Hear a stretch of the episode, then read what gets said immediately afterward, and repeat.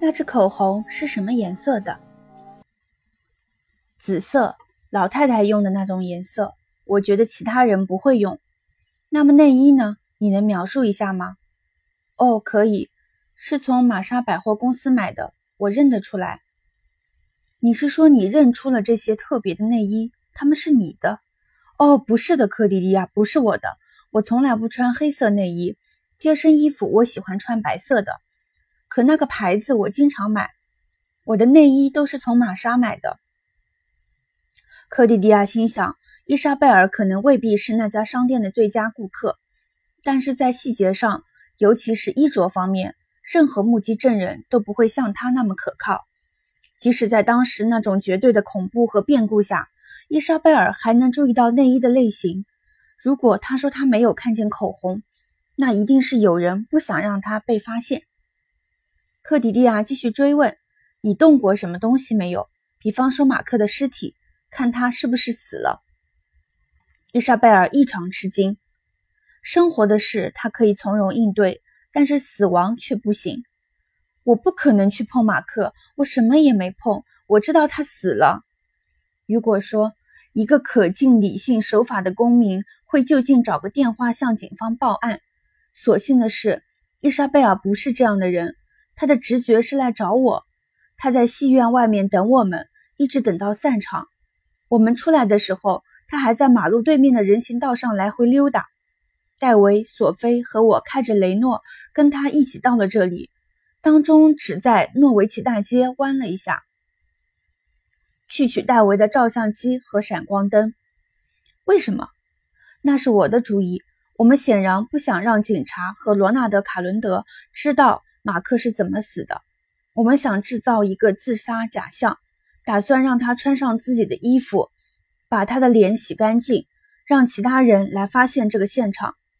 可我们没想到伪造自杀遗书，我们没有能力做到这么细致。拿照相机是为了拍下他的死亡现场，我们不知道伪造自杀现场会触犯哪些条法律，但这肯定是违法的。现在你想为自己的朋友做点最简单的小事，都有可能被人误会。为了防止惹出什么麻烦，我们得先保留一些实际证据。我们都以自己的方式喜欢着马克，但也不想冒着被指控谋杀的风险。不过我们的好意受到了阻挠，有人捷足先登了。跟我说说看。没什么可说的。我们让两个女孩子在车里等着，因为伊莎贝尔已经亲眼看见了。当时依然心有余悸，所以不能把他单独留在车里。索菲也留下来陪他。再说了，不让索菲进去看见马克的样子，这对马克来说也好。克迪迪亚，你不觉得这种心态很怪吗？人们居然会考虑死人的感受。克迪迪亚想到了自己的父亲和伯尼，他说：“也许只有当人死了以后，我们才能放心地表露自己的关心，因为那时候。”他们想做什么也无能为力了。你这话有些刻薄，但也不假。不管怎么说，当时我们也做不了什么了。我们发现的马克尸体和屋里的状况与马克兰德小姐后来描述的相符。那扇门是开着的，窗帘拉上了。马克全身只穿了一条蓝色长裤。桌子上没有杂志照片，他的脸上也没有涂口红。打字机上夹着一张自杀遗书，壁炉架里有一堆灰烬。看来这个不速之客做得干净利落。我们没有久留，因为随时可能有人来，也许是大宅里的某个人。当时的确已经很晚了，但这似乎注定是个有人造反的夜晚。当天晚上来拜访马克的人，也许比他在农舍生活期间的还多。起初是伊莎贝尔，后来是那个不速之客。紧接着就是我们，科迪迪亚心想，在伊莎贝尔之前还有一个人来过，杀害马克的人才是第一个到达的。他出其不意地说：“昨天晚上有人跟我开了个愚蠢的玩笑。我离开派对回来的时候，看到那只钩子上挂着一个长枕头，是不是你们干的？”如果雨果的惊讶是装出来的，那他装的比科迪迪亚想象的要好多了。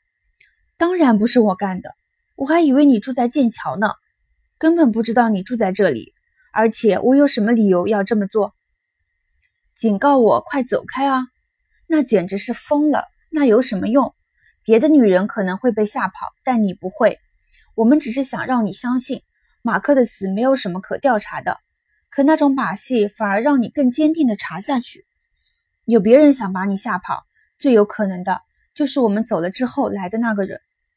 我知道有人为了马克的事情在铤而走险，这个男人或者女人不想让我把事情查个水落石出。不过他可以用理性的方式让我走，告诉我真相就行了。那他怎么知道能不能信任你呢，克迪迪亚？现在你怎么办？回到城里去？他尽量让自己的语气显得随意，但克迪迪亚还是觉察出他内心的焦虑，于是回答说：“我想是这样，不过我要先见见罗纳德勋爵。你准备跟他说什么呢？这个你不用担心，我会有办法的。”雨果和伊莎贝尔准备离开的时候，东方的天空已经透出黎明的曙光，嘈杂的鸟叫声迎接着新的一天。两人把安托内罗的画带走了。克迪亚看见他被取下来的时候，心里有些遗憾，好像原本属于马克的东西从这个农舍被拿走了。伊莎贝尔以专业人士的严肃目光仔细检查了那幅画，然后把它夹在腋下。克迪迪亚心想，伊莎贝尔也许很大方，无论是人还是画，他都会借，但条件是必须及时归还，而且与出借时一样完好无损。克迪迪亚站在门口，看着雨果把那辆雷诺车从篱笆的阴影中走开。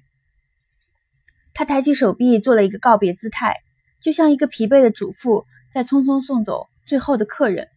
接着，他回到农舍里。